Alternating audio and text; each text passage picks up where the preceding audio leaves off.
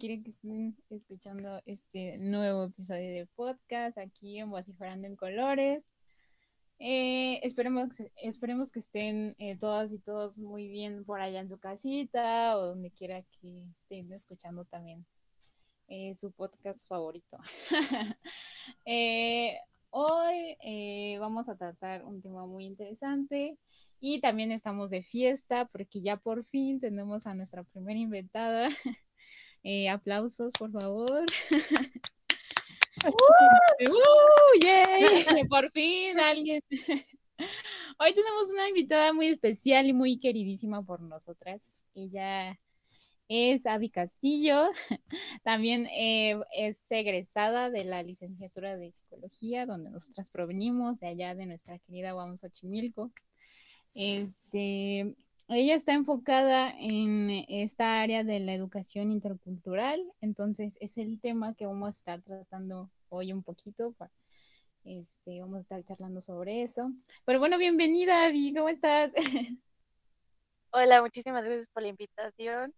Me siento muy entusiasmada de participar en este capítulo con ustedes y me da muchísimo gusto el poder conocer como estos nuevos medios o formas de comunicarnos con los demás. Y está bien padre la forma en cómo ustedes están llevando estos podcasts para poder compartir todo su gran conocimiento. Ay, muchas gracias. Nosotros estamos muy felices. ¿Sí o no, bebé? sí, es muy emocionante tener nuestra primera entrevista y más con una compañerita tan bella. Sí. gracias. Sí, ya nos conocemos, entonces pues, es, es muy bello, pero... Pero pues antes como de que empecemos el tema, ¿cómo has estado, este, Avi? Eh, cuéntanos, no sé, cómo te ha ido en la pandemia, eh, no sé, eh, contextualízanos en dónde has estado. Pues no sé si es bueno o malo, pero desde que empezó esta pandemia, pues no he dejado de trabajar, he estado trabajando em, pues presencialmente Solo dejé de trabajar al principio del año pasado, como dos meses, he estado trabajando desde casa, pero de ahí en fuera, pues siempre he estado yendo. Entonces sí es un poco complicado y a la vez no tanto, porque pues me, me mantengo ocupada en esta cuestión y la, a la vez también es un poco como riesgoso estar saliendo todavía y más ahorita. Pero es parte, es parte de lo que uno tiene que acomodarse en su rutina del día a día, que uno tiene que salir a trabajar. Y pues al mismo tiempo estoy haciendo mi servicio social en la UAM con el programa Infancia. Mm. Y estoy bien padre. Justo estoy por hacer unas entrevistas la siguiente semana. Entonces mm. vamos a ver qué tal. Qué bueno, y esperemos que te vaya súper bien. Y bueno, entonces, ya que estamos sacando un poco este tema, a ver, cuéntanos cómo está eso de que estás en la onda de la educación intercultural. A ver, comiénzanos a echar el choro. Pues bueno, eh, empiezo por contar que una, nunca me imaginé, o sea, nunca, nunca me pasó por la mente el llegar a estudiar psicología. Entonces fue muy padre como entrar en la UAM, porque te abren mucho el panorama de no solo psicología es dar terapia, te muestran como todos los caminos que tú tienes.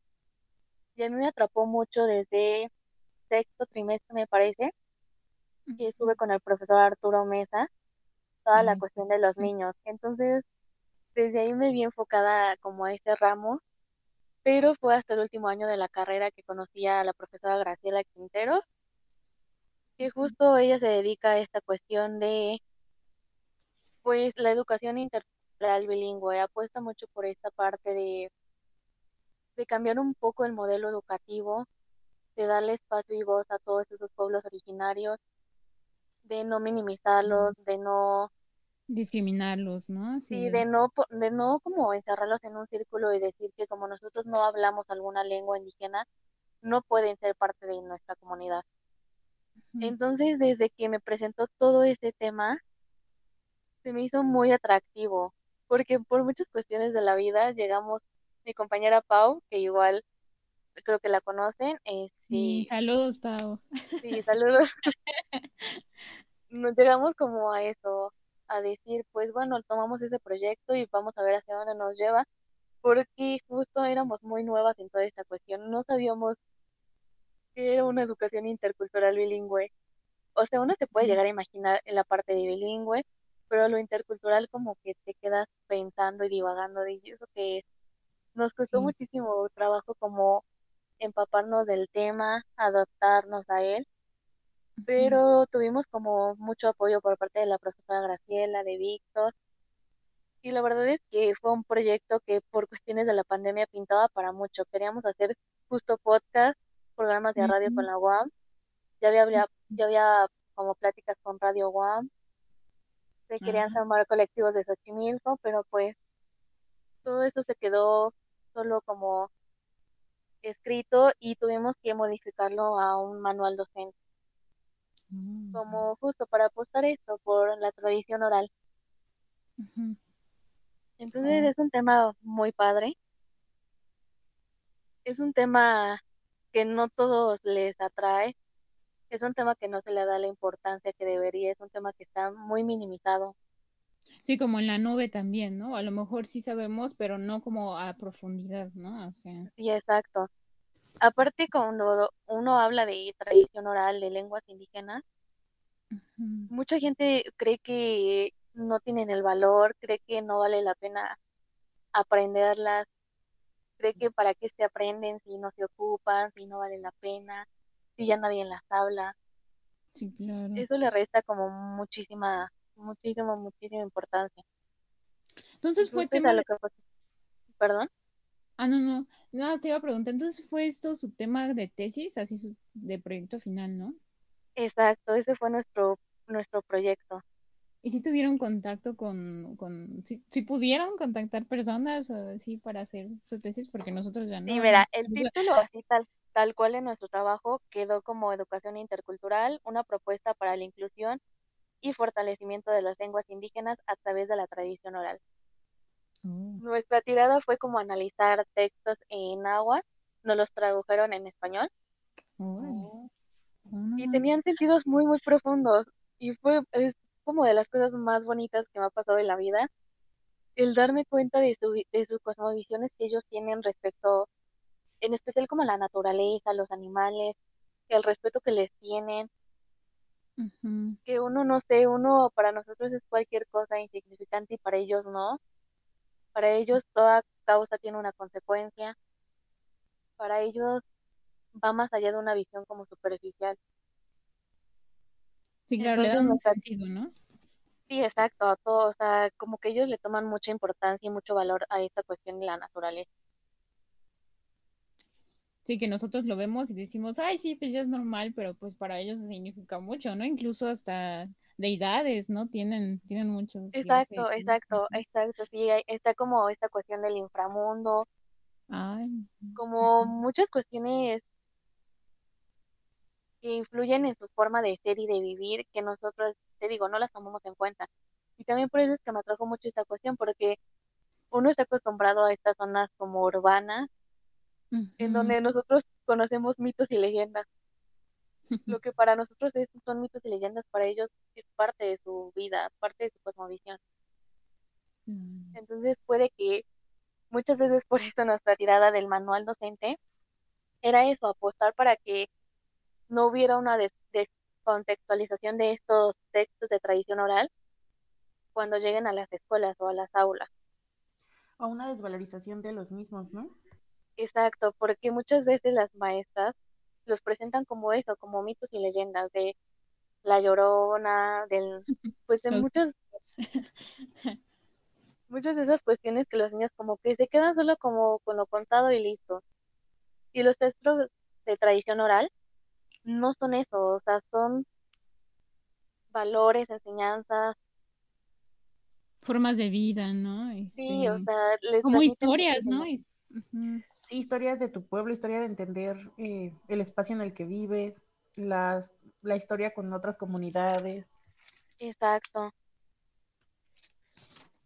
Ay, suena muy bonito, la verdad. Y lo- yo creo que sí necesitamos mucho, o sea, que se extienda más en las escuelas, ¿no? Tanto públicas como privadas, ¿no? Porque tienes razón lo que dices, ¿no? O sea, solo se ven como, pues como mitos o muy por fuera y así, pero pues no hay como esta forma de poder aprender como con H eh, intermedia este sus historias, ¿no? Su, su vida, ¿no? Entender que también son otros mundos, que nuestro mundo no es el único que existe, ¿no? Exacto. Que no sé que nosotros tenemos una forma de vivir, de ser y de pensar que es muy válido, pero al igual ellos, y no porque ellos tengan estas cuestiones de respeto hacia la naturaleza, quiere decir que tengan menos valor, o porque no hablan el español, no tengan el valor. Claro, y también, bueno, ahora que estaba, eh, que me puse a pensar en esto desde que nos comentaste que este era tu tema, me puse a pensar, eh, además del valor que podamos darle simbólico, eh, todo, toda la carga y toda la importancia que tiene en la vida práctica de las personas, ¿no? O sea, por más que llegue la escuela rural a tu localidad, si tu maestro no tiene la posibilidad de enseñarte en tu idioma, en tu lenguaje, pues difícilmente vas a poder aprender, ¿no? O si en estos contextos urbanos llega una persona de alguna comunidad rural, eh, puede muchas veces ser tratada como loca, como ignorante, eh, sí vaya como, como algo que no corresponde porque justamente estas historias de tradición oral, porque todo esto que implica una realidad en su contexto, a nosotros nos es ajeno, ¿no? Entonces, eh, pues solamente va a estar pasando por procesos de, procesos de exclusión, de, eh, de dolor, de, de, pérdida incluso de su identidad, ¿no? Sí, exacto. Y esta cuestión que habías mencionado antes, de discriminación, de por qué un niño indígena llega a una escuela aquí en la ciudad y como no habla el español, pues empieza como toda esta parte de discriminación por su manera de hablar, por su manera de vestir, por su manera de no entender como de lo que están hablando. Sí, se toma como la diferencia, ¿no? O sea, ese, ese niño, ese chico, eh, es como la otra diferencia, ¿no? Eso es como como lo que es ajeno a nosotros, ¿no? Incluso porque, o sea, nosotros tuvimos un episodio que justo hablábamos de la diferencia y cómo a veces esa diferencia eh, como que nos trastoca, pero en un sentido como violento, ¿no? O sea, esa persona no, pues no debe pertenecer aquí o es, o eh, si me entiendo, así como que como que lo excluimos, justo lo discriminamos, pero porque no entendemos, ¿no? Que esa es otra forma de vida, otra forma de, de, como lo mencionabas, de, cosmovisión. Entonces, eh, ¿tú, ¿tú cómo ves? ¿Cómo, o sea, tú que estás muy metida como en este rollo, ¿cuál crees que sería como la solución a esto?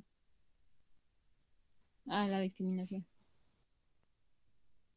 Pues la profesora, la, la profesora tiene, no recuerdo ahora el título, pero tiene un texto que se basa justo en esta crítica como al sistema educativo para hacer asignaturas, pues que hablen esos idiomas. Mm, está muy interesante Sí, que el lugar, no sé, meter como, por ejemplo, como las clases de inglés que hoy en día es muy común en las escuelas, en todo tipo de escuelas, ya sea públicas o privadas, apostar por lo mismo. sí, sería una asignatura en una lengua indígena. Y si bien tampoco era muy bien visto, y eso es lo feo de todo el asunto, porque mucha gente piensa como, ¿para qué voy a aprender una lengua indígena? ¿De qué me va a servir? ¿De qué me va a servir? Exacto, ¿no? lo más triste. Sí, a comparación, o sea, muchas veces se compara con inglés, como inglés en, todo, en todos lados lo piden, inglés como es un idioma universal prácticamente, entonces, desde ahí ya como le quitan el valor que tienen todas las lenguas indígenas. Sí, siempre se ha desvalorizado, ¿no? Como, justo como lo decías, bebé, al principio. A mí me nace una duda de todo esto que nos comentas. Eh, justo como dices, ¿no? Son, son lenguas desvalorizadas, entonces eh, tendemos a pensar que nuestras creencias, nuestras formas sociales, nuestras formas corporales, eh, son las idóneas y son las únicas, ¿no? Y creo, eh, cuando mencionas esta parte de que es importante integrarlo a las escuelas, a la educación pública, que hay un intento, sí, por integrar eh, a estas poblaciones, pero más que una integración en cuanto a que sea un proceso de retroalimentación entre estas poblaciones y las poblaciones urbanas más citadinas, muchas veces se trata de que ellos pierdan como ciertas características que tendemos a pensar que son malas, a censurar todo esto que no nos gusta en ellos y que tomen las características de, eh, pues sí, del, de las personas citadinas o del contexto en el que se están eh, uniendo. No sé si hayas notado esto y si hay alguna propuesta, alguna crítica justamente a este tipo de, de programas.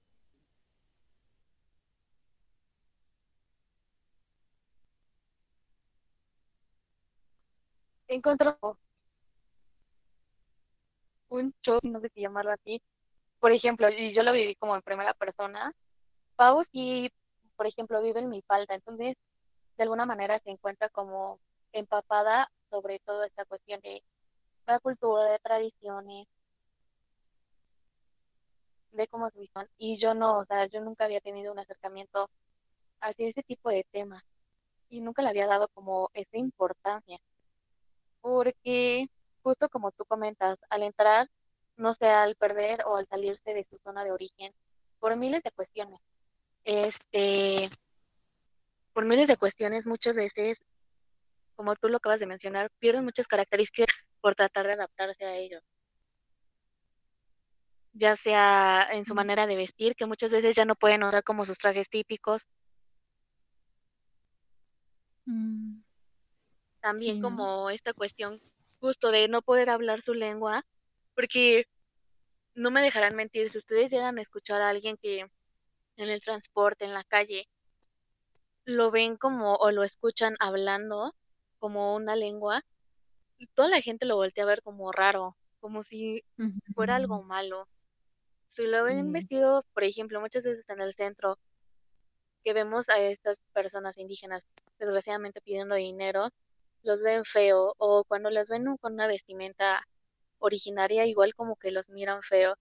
Entonces ellos se ven como orillados a perder como su esencia o al menos guardarla cuando salen de casa para poder aparentar que son como citadinos. Ay, no, eso es muy violento. O sea, a pesar de que son eh, grupos vulnerables, o sea, todavía se les violenta, ¿no? De esta manera, en el lenguaje y en la forma de vestir. Eso es muy, pues sí, es mucha violencia para ellos. El lenguaje y la forma de vestir, creo que además... Sí, y está feo. No, no, no continúa.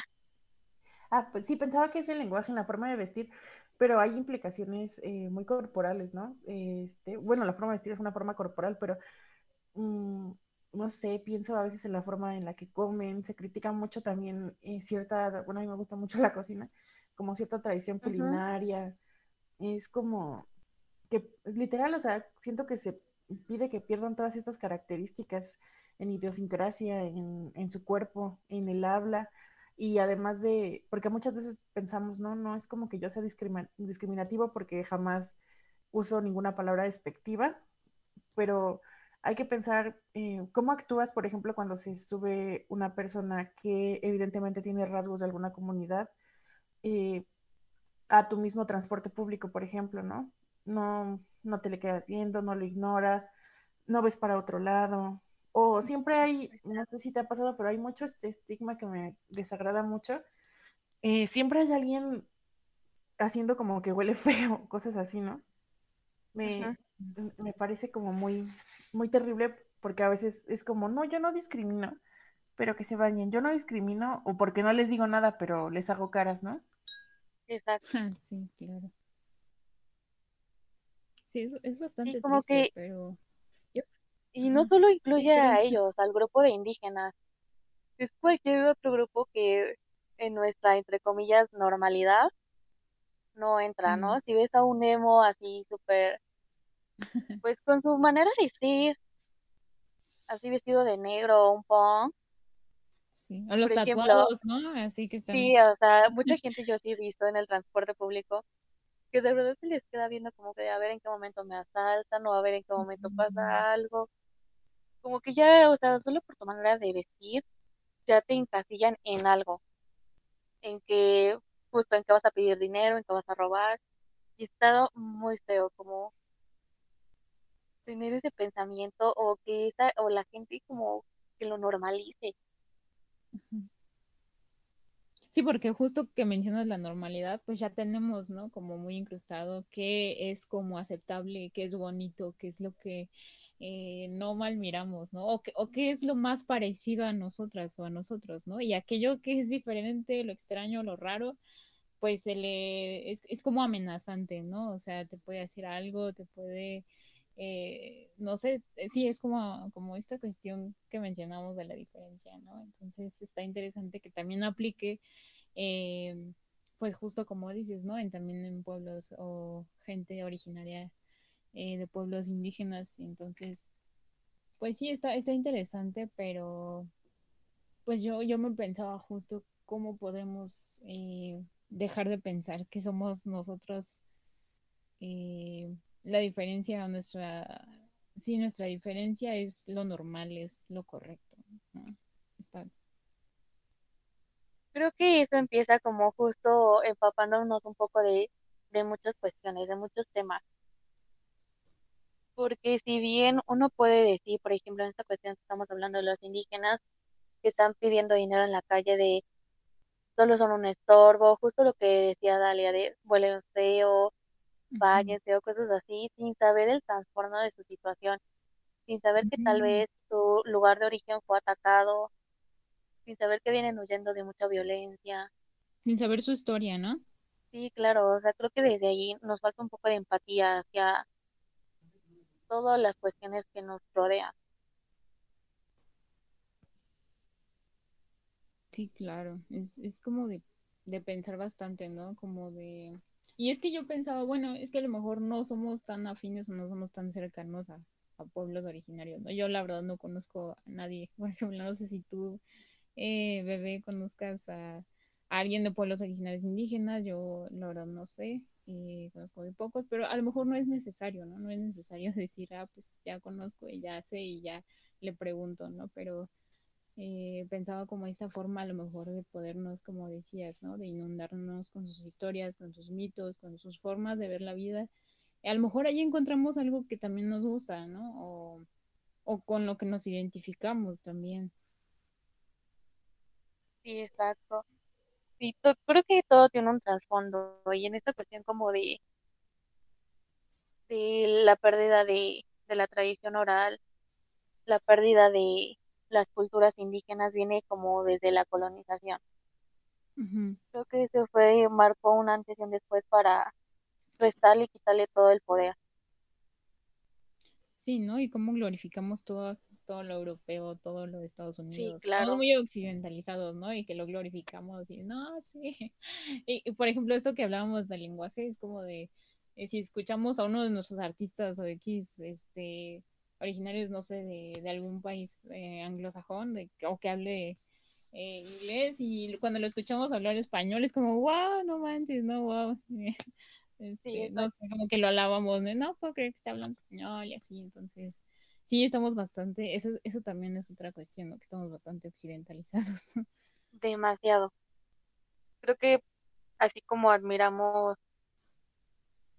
todo lo europeo, también podemos admirar todo lo que tenemos aquí. Culturas, tradiciones, arte, la comida, así. Justo estaba yo escuchando un debate sobre esta división entre arte y artesanía, que está ah. pues como muy relacionada con esto, ¿no? Porque, ¿qué es lo que define que, que un cuadro eh, valorado por la academia sea arte y que a lo mejor un bordado que se hace en una comunidad mexicana sea artesanía? ¿Cuál es la diferencia? Porque, primero, porque tendría que existir? Y eh, la práctica, ¿qué implicaciones tiene sobre el artista que está haciendo esta obra, no? Claro. Y bueno, pensaba en eso y luego lo que comentábamos el programa pasado sobre el reggaetón, ¿no? Siempre y cuando sea música eh, blanqueada, porque digo, ahora ya es como más aceptada la cumbia y la salsa, porque a partir de esta ese intercambio latino en muchas zonas eh, de Estados Unidos o de Europa, eh, pues ya se ha pasado por un blanqueamiento de la música, ¿no? pero igual con otras, eh, otros ritmos que son más nuevos de, estas generaciones, este, eh, sigue, sigue habiendo ese estigma, ¿no? O en este caso, pues yo pienso el perreo, pero el punto es que no es, no es, eh, no es algo completamente occidentalizado, no es algo blanqueado, estos ritmos afrocaribeños, Sí, claro, ¿no? Y incluso no creo que lleguemos realmente, o sea, como dices, ¿no? Están blanqueados lo que conocemos, ¿no? Muy por general, ¿no? Eh, Bad Bunny, no sé, se me ocurre y todo, pero yo creo que si llegamos más a sus raíces, sí nos vamos a dar cuenta de que, pues claro, ¿no? Tienen eh, otras raíces, ¿no? Otras tradiciones y pues justo han pasado por esta occidentalización y por eso es tan aceptado también, ¿no? O sea, no todo es tan bonito, ¿no? De, ay, sí, qué padre que ya el reggaetón esté pegando, ¿no?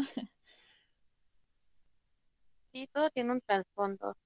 Y justo a través de ese proceso que tú dices para llegar a que todo el mundo lo acepte, se va perdiendo todo su valor.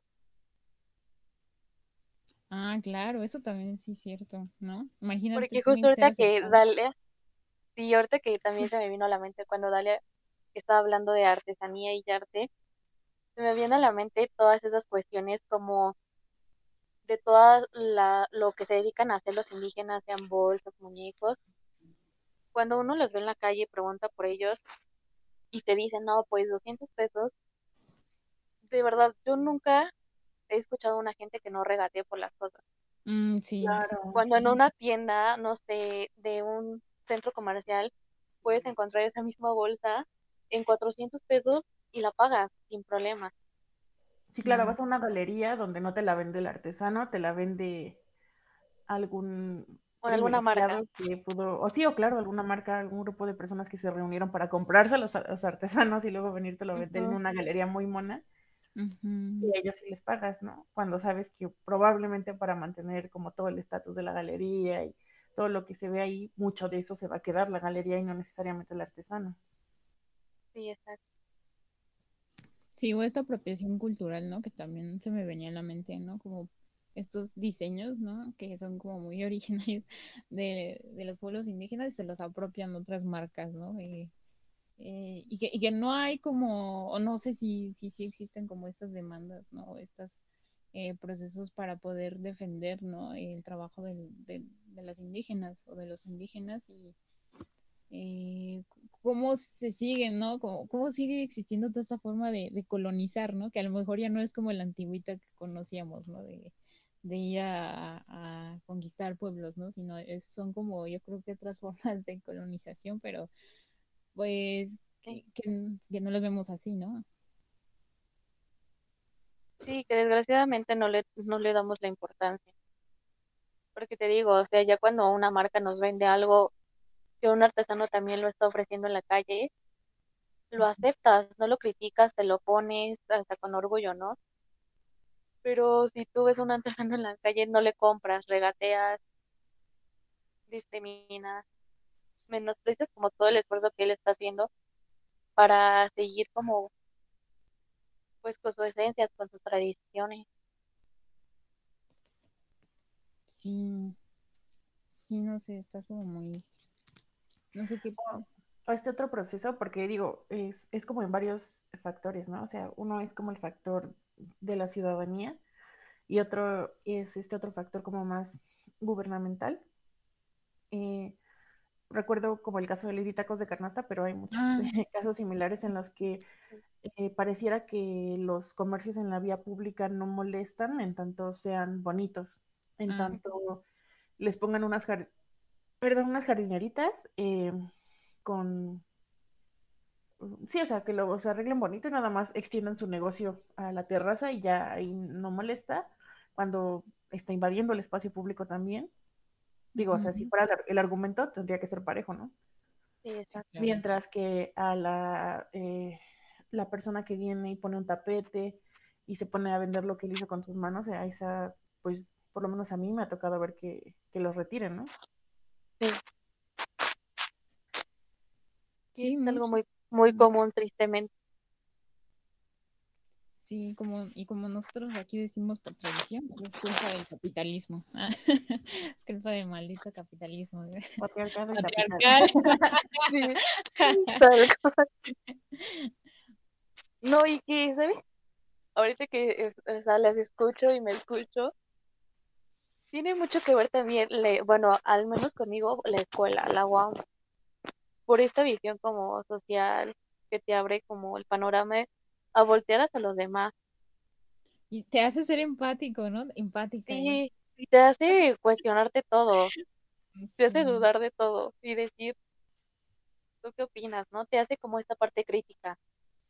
Sí, esta, bueno, yo siento que me hermanó con la diversidad, con la alteridad, em, y me dio eh, la posibilidad de conocer realmente a las otras personas, ¿sabes? Porque creo que, así como decimos, conocemos a las personas desde el estereotipo, en este caso, eh, desde la persona indígena, como dices, desde un emo, o incluso desde las personas migrantes, Mm, también. pero a lo mejor eh, tienes todas estas ideas erróneas y cuando te acercas y conoces a la persona, como dices, o sea, aprendes desde su tradición oral, aprendes de sus saberes, no sabías algún remedio casero y esa persona te lo enseñó, Sí, sí, aprendes algún oficio, no sé, es que hay mil cosas que puedes aprender y que si te das la oportunidad de conocer a la persona y dejar como todo eso aparte, sí. eh, realmente puede ser un beneficio además en tu vida y además un beneficio en el de la persona, ¿no? Creo yo. sí, claro. Y también el hecho de justo eso, de que cualquier persona te puede compartir muchísimos conocimientos, teniendo o no teniendo estudios, Ah, siendo alguien importante, un pues teniendo un puesto importante o como vendiendo artesanías. O sea, la vida se puede llenar de muchas cosas de diferente manera. Sí te puede llenar, puedes aprender y, y puedes empaparte, ¿no? De, de mu- muchas otras cosas que justo por este estereotipo te cegaban, ¿no? Entonces, creo que lo que mencionas de la UAM sí es muy importante también, ¿no? Entonces, si alguien está escuchando esto y tiene duda de, de a lo mejor está haciendo su examen, no sé, ¿De qué universidad? mucho. Elíjalo. Sí, elogie a la UAM, por favor, porque nosotras la recomendamos mucho. No, Por sí, y ayuda, cinco estrellas. y ayuda mucho creo que su sistema, desde el sistema modular, sí, completamente. La verdad es que sí, porque también te brinda esa posibilidad de, de si sabes mucho de teoría y lees mucho, pero también te acercas al campo y te aventan al campo, que al, al- en un principio da miedo, obviamente, pero justo te, te brinda estas oportunidades de acercar, de ser empáticos, de ponerte en el lugar del otro. Ajá, y te avientan al campo así crudo. O sea, no es como, por ejemplo, veo yo en otras universidades que tienen como las prácticas de campo o las prácticas y van con un manual y tienen que ir a una empresa y hacer como lo que sea que les digan. ya van con algo seguro. Van con algo seguro y además, pues entras a fin de cuentas en ese mismo proceso de, de que sabes que tienes que caer bien al jefe, no sabes como de cuidar como toda esta parte. Entras como a todo este mundo empresarial que no digo que esté mal, digo, habrá gente a la que le interese, pero no necesariamente tiene que ver con toda la gama de, de posibilidades eh, en las que te puedes desarrollar, en este caso como psicólogo, pero igual puede ser como economista o como cualquiera de las otras carreras que hay en la UAM, ¿no? Y toda la otra variedad de relaciones y toda la otra variedad de necesidades que vas a tener de trato con la gente. Entonces, y además te avientan así al ruedo, así como, a ver, tienes que hacer tu investigación, vas a buscar tú tu población y tú vas a ver cómo construyes esa investigación y cómo la argumentas, ¿no? Y Casi, cómo haces casi que esa población Sí. te, te coopere. Y te coopere, pero tenemos reglas éticas. Y es como, oh, por Dios. Sí, Y es como ve y conoce otros mundos, ve y conoce otras personas. Sí. No, Literal, aparte, así. tú vas con un objetivo y la misma población te termina cambiando todo.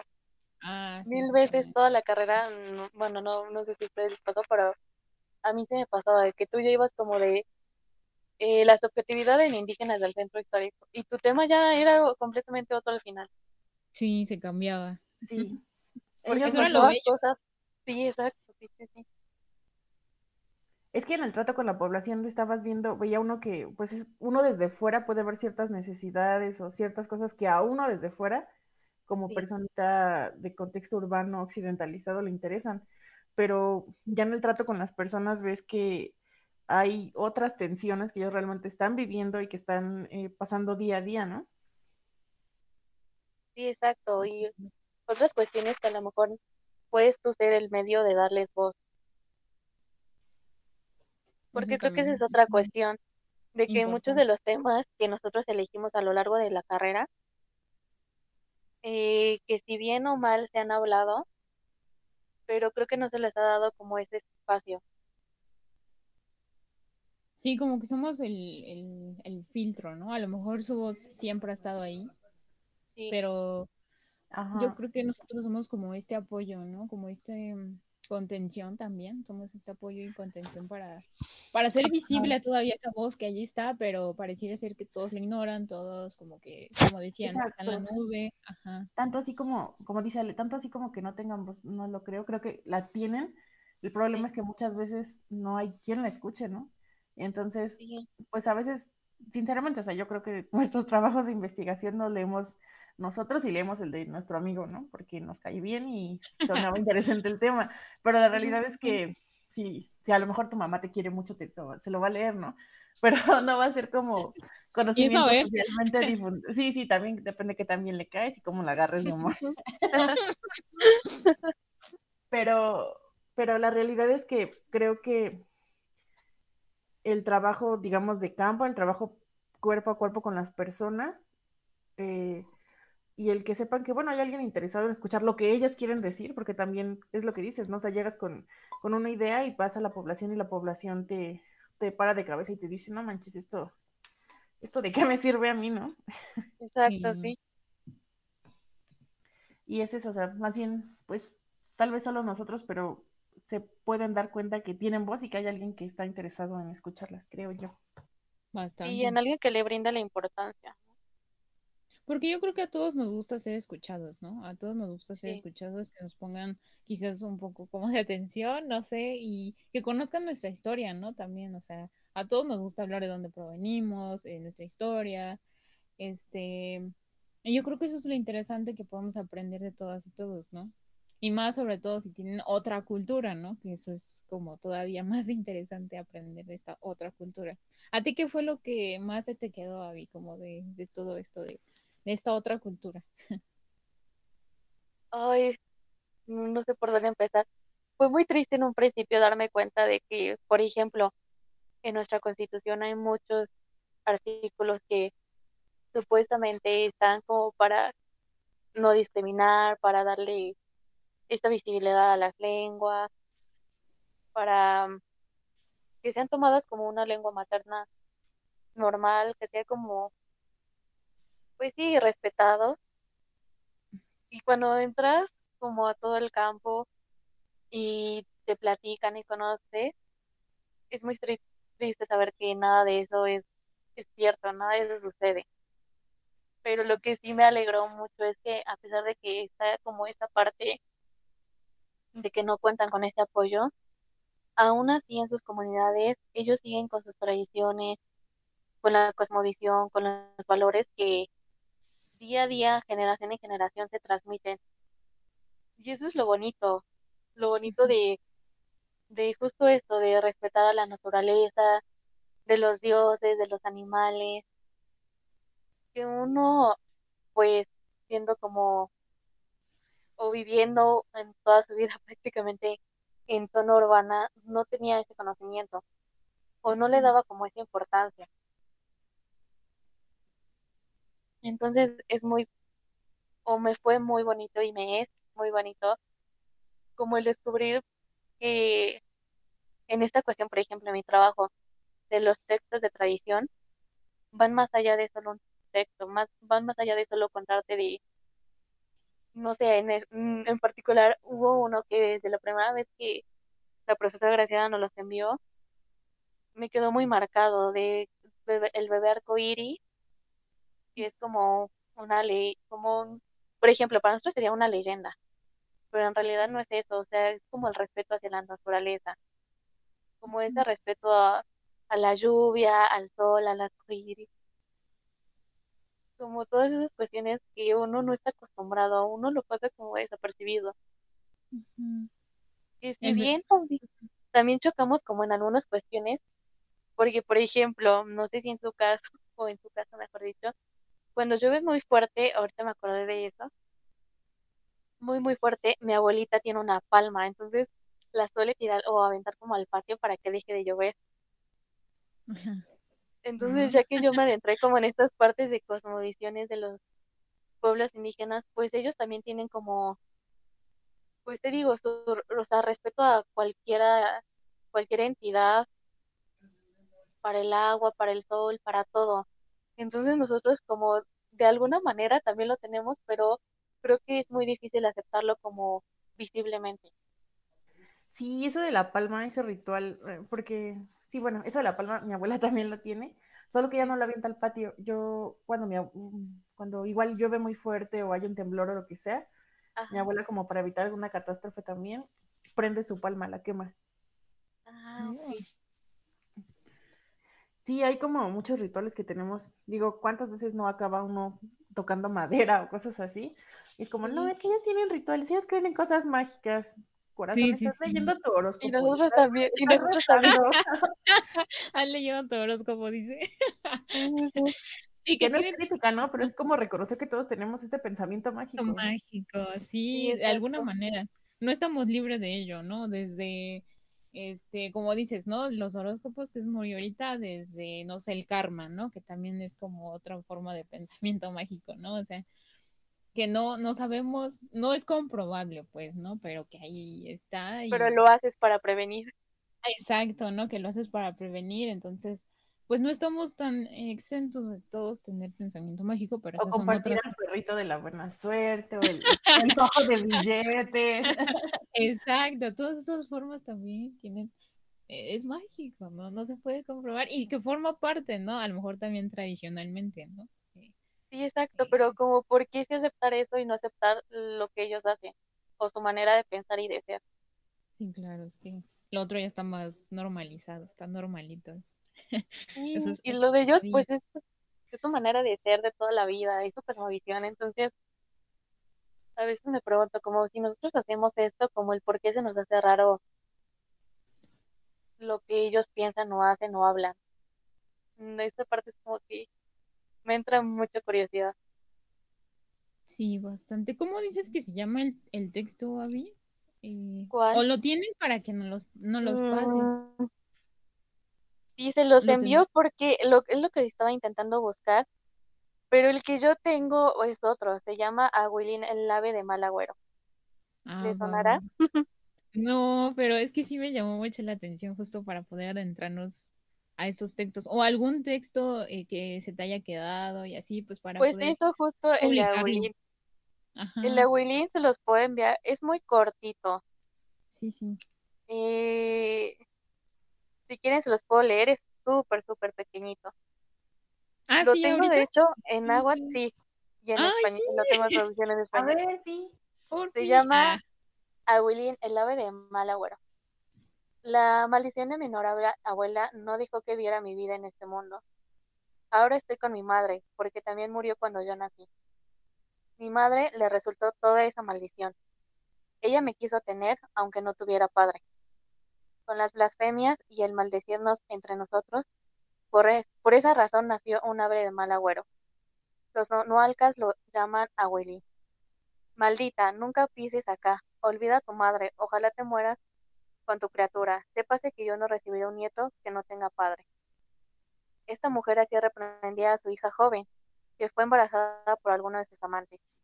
Esta joven le rogó a su honorable madre que la dejara estar con ella en cuanto naciera su bebé. Se iría sin más ni menos. Pasaron los días y la maldición de su honorable madre en verdad resultó. Cuando ella dio a luz, murió su criatura. Y ella también. Sorprendentemente el bebé, antes, sorprendentemente el bebé antes de que muriera, le habló a su abuela. Honorable abuela, por su, por su blasfemia me muero. Sépase que no me iré por siempre. Vendré de vuelta a esta tierra. Me convertiré en un ave nocturno. Me llamaré Agüilín, ave de mal agüero, y con mi canto, como si fuera el llanto de un bebé, encima de sus casas haré escuchar su muerte de los recién nacidos, que tienen una madre y abuela que siempre blasfema. me dará el gusto de llevarme a cuantos quiera. Quiero que sientan lo que yo sentí por su blasfemia. En la actualidad así les está pasando a los bebés nonualcas. Ellos saben que llegase, que si llegase podrían morir y de ahí nacer un animal de mal agüero. Por ello no se debe maldecir o blasfemar a los nietos ni a los hijos. Y Oye, está muy bello. Sí, lo, tenemos hasta, o sea, lo tenemos en náhuatl y la traducción al español. Y por ejemplo, la primera vez que lo leímos, tú te quedas como, pues con la primera impresión, pero ya que nos pudimos como analizarlo detenidamente, encuentras muchísimas cosas y lo principal es justo esa, como el poder de las palabras o el poder de la palabra en este caso. Yo lo primero que le vi, porque pues ya ves que yo le veo eso a todo, es un poco esa condición de género, ¿no? También esta parte de, de reivindicar que por qué tendrías que estar rechazando a tu hija, en este caso por ser mamá soltera o por cualquier otra razón, ¿no? Sí, y el que el poder de la palabra de literal rechazar a tu hija, de verdad tuvo una repercusión en ella. Sí, tuvo un, toda una consecuencia, ¿no? Colosal. Sí, exacto. Entonces, por ejemplo, para este análisis, tomamos, por ejemplo, tomamos el texto, hacíamos un análisis como muy general y después hacíamos un análisis de Carlos Montemayor, que es análisis por motivos, en donde hablábamos de personajes centrales, que en este caso, pues era la, pues Aguilín, que es el nieto, y pues después como el, el episodio, el, pues sí, como la cuestión episódica, eh, como toda esta blasfemia que la abuela ejerce hacia el nieto. Y aquí entra también como, son muchos puntos. Eh, es muy complicado de entender, pero cuando lo entiendes, es muy fácil como empezar a relacionar todo. Sí, claro, como lo que veníamos diciendo, ¿no? Que, que justo eso también hace la carrera, ¿no? Que eh, a lo mejor no nos interesamos por la diferencia o por las personas o por otras culturas, pero cuando ya los conoces de fondo, ya algo te queda, algo te toca, ya es más fácil entender, ¿no? o, o, de ver a las personas, o no sé, a mí me pasó mucho así, a mí. Sí, exacto. Y es que, por ejemplo, aquí para algo que no sabíamos y que justo Graciela nos encaminó, fue que para el análisis de todos los textos de tradición oral indígena, sí había ciertos lineamientos. Uno de ellos, te digo, hacer un análisis por motivos, en donde había motivos personajes, motivos objetuales o creencias, episódicos, en donde sí tenías que ir como relacionando, anotando lo que era en el, en el relato para llegar como a un significado final, como general, y no solo leer como, ah, pues sí, ya lo leí, estuvo bonito y ahí. Porque lo, otra cuestión que sí tienen todos estos textos de tradición indígena es que te dejan alguna como moraleja. Y todas esas moralejas siempre son de advertencia, de, pues pasó esto así, tú sabes si lo haces o no, porque ya sabes como la consecuencia. Sí, claro. Y, y está, está padre como adentrarte en, esto, en esta cuestión de tradición oral, porque te das cuenta que no necesitan también, eso, eso es algo muy interesante que nos dimos cuenta, que uno cuando escucha textos indígenas es porque está escrito, pero cuando escucha textos indígenas en tradición oral, todos son hablados y todos son como que se transmiten de generación en generación porque pues la abuelita se le contó al nieto y el nieto ya se lo contó como a su amigo y así se va transmitiendo el conocimiento. Y como, como que influye mucho como esa figura que te lo transmite para que tú puedas conservar toda la riqueza que el relato contiene y mantenerlo pues muchísimo tiempo. Y ya pues, por, ahí, por ejemplo, para nosotros que no vivimos o no pertenecemos a una zona de origen, influye como mucho el conocer a un narrador, que en este caso Graciela nos los proporcionó, que es Utiquio, de Chiapas, que él sí es hablante náhuatl, y pues él nos pudo proporcionar los textos que analizamos, alguna traducción que después Graciela le dio unas modificaciones, porque justo también esa es otra cuestión, como el inglés, que hay muchas cosas que no significan lo mismo en español que en inglés, lo mismo pasa con el náhuatl y con el español. Ah, me que al hacer una, ah, al hacer una traducción hay palabras que no encajan. Entonces ahí había que hacerle una modificación a la manera en que se pudiera ser más entendible para pues para el, un lector en español. Entonces sí, todo este camino es muy bonito, sí es como bastante, no complicado, pero sí te tienes que interesar por el tema para decir, me aviento a, hacer un análisis, a leer, a no como a llenarte de prejuicios antes de tiempo. Y, ya estando como en eso, ¿sí llegaron a aprender como a hablar así bien como náhuatl? ¿O sí les...? No, no, no. Ah, Algunas palabras. Igual sí. no, hasta eso no, porque no, no, o sea, justo gracias a la pandemia nos cortó ese enlace.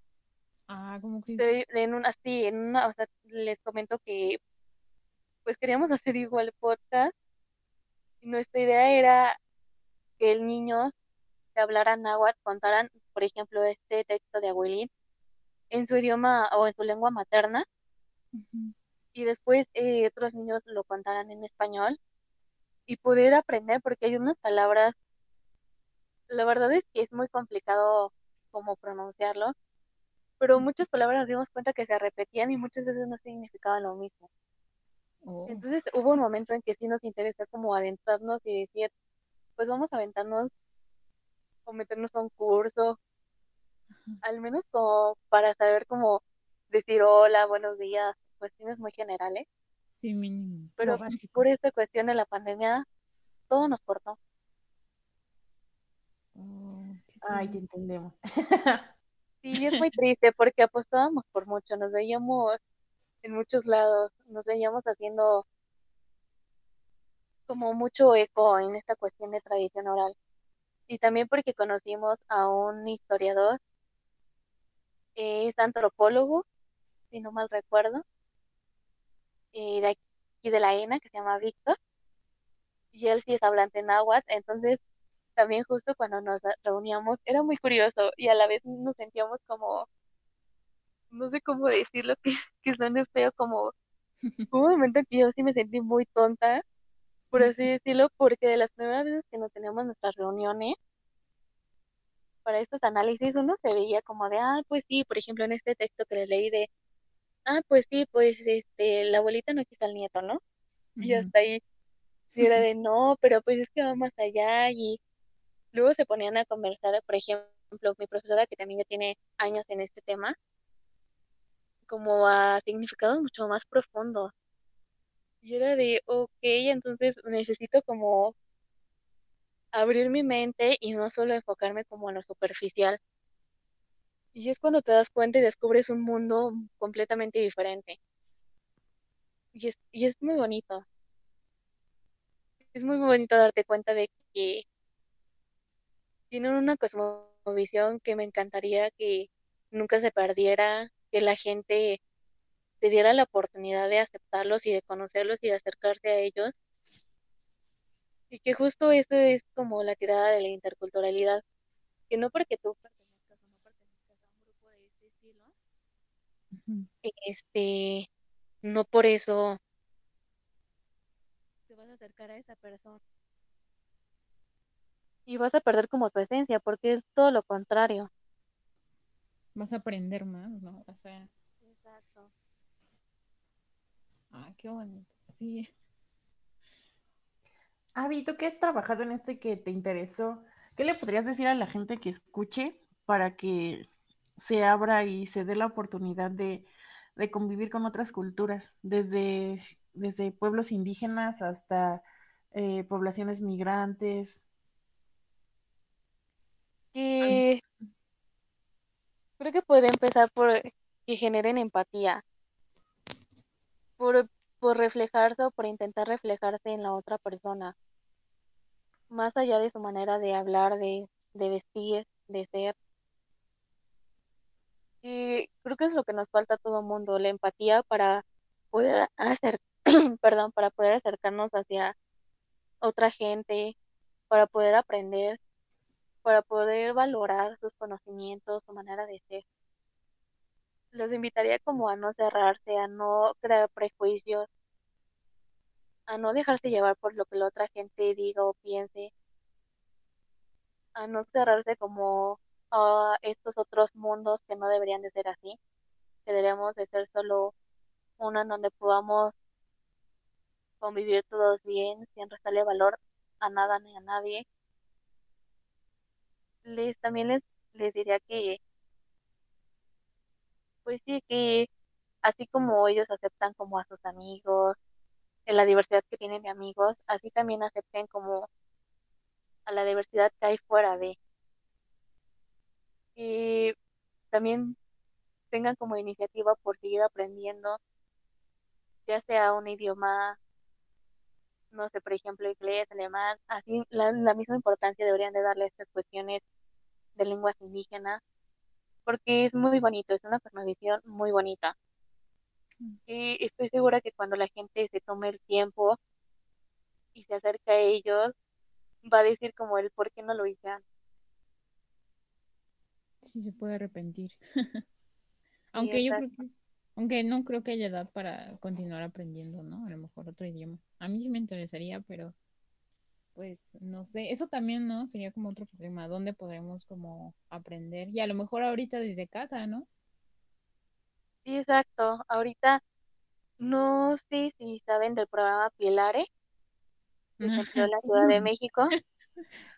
Hay una, le está tirando mucho esta cuestión de interculturalidad. Y la verdad es que yo sí me he aventado, me he aventado como cuatro cursos que han dado diferentes cuestiones, pero acerca de la interculturalidad de educación, como de conocer qué es interculturalidad. sí, son gratis, ¿no? Sí, exacto, y todos son en línea y pues se puede registrar, como tú dices, gratis, y hablan de muchísimos temas. También hay justo, hay muchos de ellos que hablan alguna lengua indígena y imparten clases de náhuatl. He visto de náhuatl, he visto también de zapoteco, y vi otro que no recuerdo de qué era, y justo apenas algunos los están lanzando ahorita, están las convocatorias. Entonces también digo, si quieren como conocer y entrar en este mundo, no estaría mal que tomen esos cursos, porque es para toda la población en general, no hay una edad en específico, ya que son talleres como muy digeribles y muy dinámicos, pues para que les interese un poco el tema y para que tomen la decisión de adentrarse más en él. 100% aprobados por Avi. Sí, la verdad es que sí. Y hay de todo tipo, ¿eh? También hay como si quieres aprender algún oficio o de depresión, de ansiedad, de las emociones. Hay muchísimos. Entonces vale la pena como también ahorita en estas cuestiones de pandemia aprovechar los nuevos medios y las nuevas maneras como de aprender que nos están presentando pues, ¿por qué no? Para hacer un pequeño espacio en tu día a día y decir, tomo ese taller o escucho este podcast. Porque siempre vas a aprender algo, siempre. Así hayas leído dos años ya de lo mismo, así tengas una especialidad, una maestría, así no tengas solo la secundaria, siempre vas a estar aprendiendo. Sí, de cualquier cosa. Sí, y eso es lo, y eso es lo padre. Y eso es lo que siempre debemos estar como abiertas al aprendizaje, a conocer nuevas maneras de ser, pensar, sentir. A, pues sí, justo a no juzgar.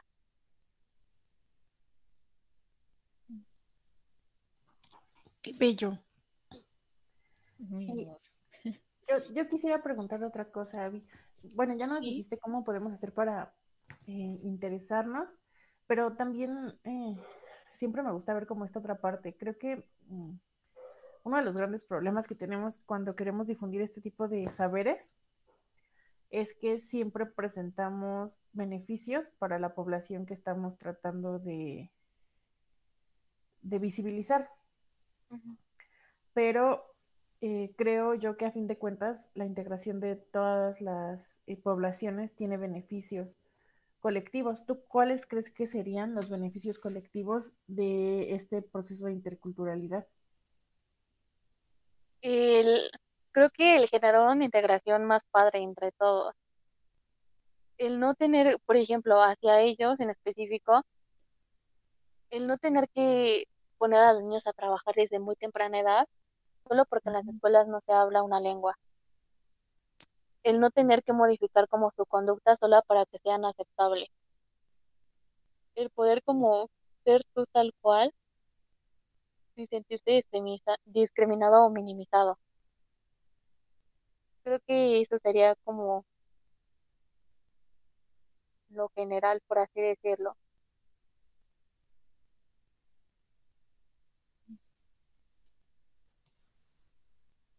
Pues bueno, ah, em, yo no tengo más preguntas. Yo creo que este, yo creo que me quedé con muchísimo, sobre todo. Eh, no sé si. Sí, es un tema muy amplio. Muy, es un tema bastante complicado como de entender todas las vertientes.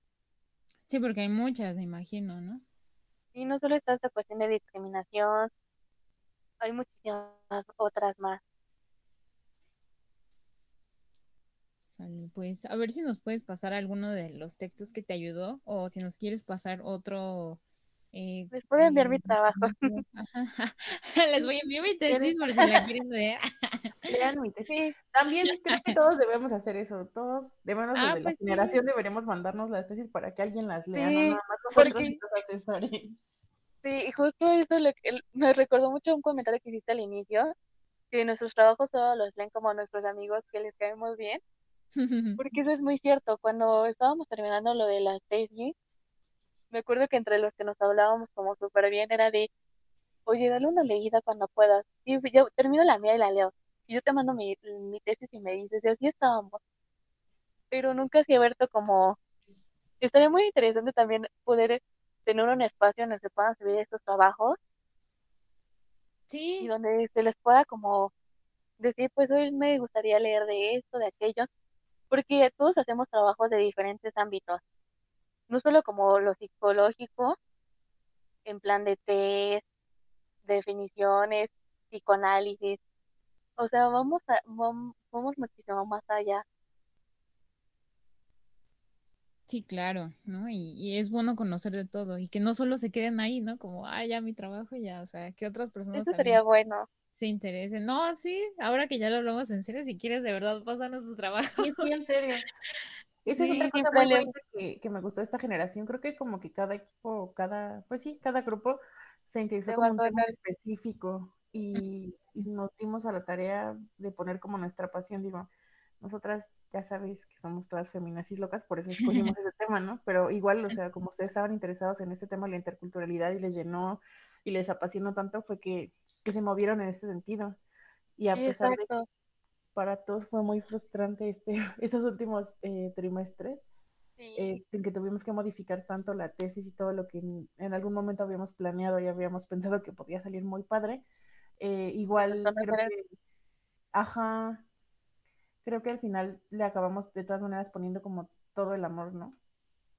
Sí, exacto. Creo que eso, eso es lo padre. También como que cada uno tiene su forma de, de ser y sentir y de pensar a través de toda la experiencia que generaron a lo largo de sus años.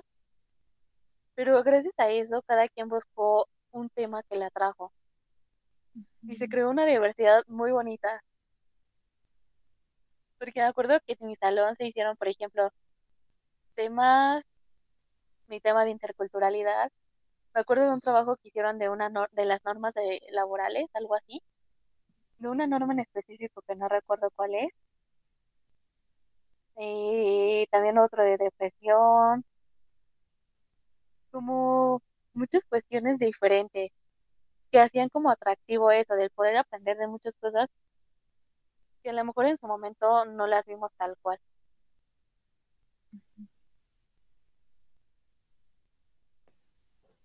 Sí, hubo bastantes temas y a ver si, no sé, nos pasas el contacto de, ah, de alguien más para que lo entrevistemos y así podamos hablar de los temas, ¿no? estaría claro, estaría, estaría padre, ¿sabes? Porque así podríamos compartir como un poco de nuestros saberes. Ajá, de lo que cada quien se enfocó en su trabajo final para poder llamarnos licenciados y licenciadas. en proceso de titulación. en proceso, más triste todavía. ya sé. Pero pues, es pues, parte de. Sí, claro, entonces yo sí jalo a ese proyecto, no sé tu bebé. Ah. Sí, sí, yo también. Pues bueno, Abby, muchas gracias por estar aquí con nosotras. No, gracias a ustedes por la invitación me siento muy halagada desde la primera invitada. Ah, eres la primera, eh, quedará en la historia ese pico. Quedará en la historia. Sí, sí, sí. Déjame ver ahí develando la placa. Muchas gracias, Avi. Nosotros estamos muy felices de que hayas estado aquí con nosotros. El tema es súper interesante. No sé, yo me quedé con mucho, aprendí bastante. Y pues nosotros ahora queremos hacer, eh, bueno, no sé tú qué le quieras decir eh, a, a No, pues muchas gracias por venir, por eh, compartirnos todo esto que te apasiona y te mueve tanto. Y sí, ya cuando, cuando tengamos alguna placa o algo que develar, para ser la madrina. Perfecto. Eh, nosotros queremos eh, terminar, o no sé, una nueva sección aquí ah, en su programa, Vociferando en Colores. Queremos eh, preguntarte qué canción te gustaría dejar como plasmada, como que sea tu esencia, que haya, como una marca aquí en el episodio de aquí estuvo Adi. Entonces, no ah. sé si te gustaría dejar. ¿Se puede poner? Sí, sí, vamos a poner la, la canción al final para, diga, esta es, esta es la, la diversidad de Abby. Ah. Se llama, es una canción un poco, a mí me gusta, creo que en las mañanas me pone de buenas. Se llama Azúcar. Es de Mau Moctezuma. Ok. Ok, la vamos a buscar y la vamos a poner. y está como para la mañana para despertarte de buenas esta parte. Perfecto, lo vamos a poner a bien. Pues muchas gracias. Eh, gracias también por escucharnos aquí, si se quedaron hasta acá, ojalá. este. Sí, sí pongan un hashtag. Sí, sí. Ah, ¿no quieres eh, pasar algo? hasta acá. sí, sí, sí. ¿No quieres dejar tus redes, Abby, algo para que te busquen? ¿No? ah, sí, me pueden buscar en Instagram. En Instagram estoy como Avi-cat 24. Perfecto. Ahí tuvo un poco de cosas más personales. En Facebook sí es como más de cosas de memes y ese estilo, pero en Instagram sí es como mi parte muy personal. Ah, va, por si le quieren hacer una pregunta a Avi sobre esto o les interesa más, ¿no? Quizás, puede ser. Exacto, me pueden encontrar ahí. Perfecto, pues muchas gracias, gracias por acompañarnos. Espero que se encuentren muy bien allá en sus casitas o donde quiera que estén. Eh, bebé, ¿te quieres despedir con algo? Pues gracias por oírnos otra vez. Compártanos. Díganos a sus amigos que escuchan Vociferando en Colores. y tengan una bonita semana. Nos vemos en otro episodio más. Gracias. Bye. Bye. Buenas noches.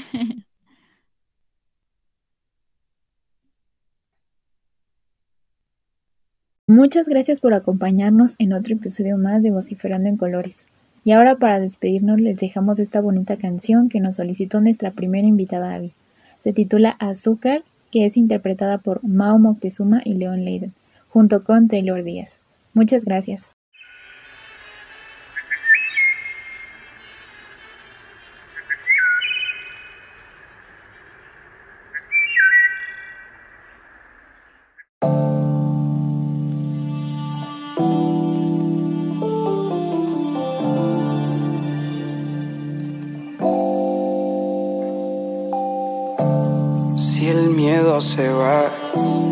Es más fácil soñar.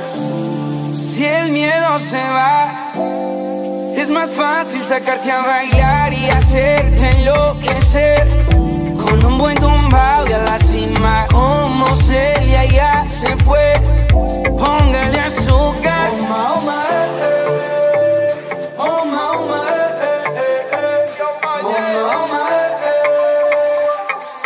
Sudar, gozar, azúcar Azúcar Azúcar Azúcar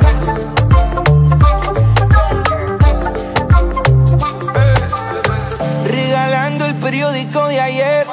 El pasado ha pasado y se fue Eso no volverá, yo sé Que voy a hacerlo suceder Afroamericana en cuerpo de latina Sabe de Samsara, tremenda la mina Caminando por la boulevard Disfruta la vida, she know that's right Oh, ma, oh, ma, eh, eh. Oh, ma, oh, ma, eh, eh.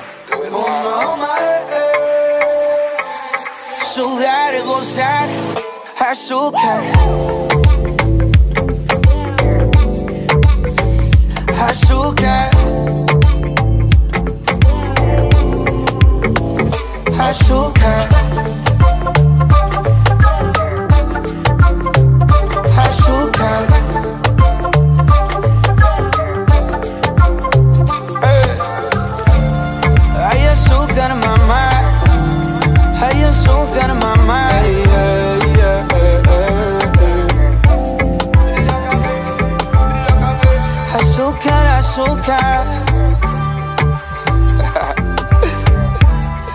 That's right, baby